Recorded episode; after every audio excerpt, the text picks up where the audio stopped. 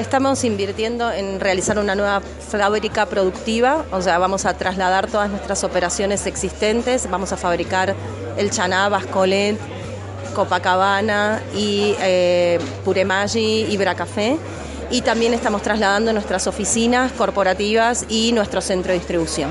¿Cuáles son las características de ese proyecto? Se va a hacer la producción. ¿Cuándo se va a invertir acá para esa industria? Vamos a invertir alrededor de 22 millones de dólares en la construcción de la fábrica y las oficinas y en conjunto con el dueño del parque industrial eh, nos está desarrollando el centro de distribución. Son otros 5 millones de dólares adicionales. ¿Cuándo piensan ustedes estar produciendo acá?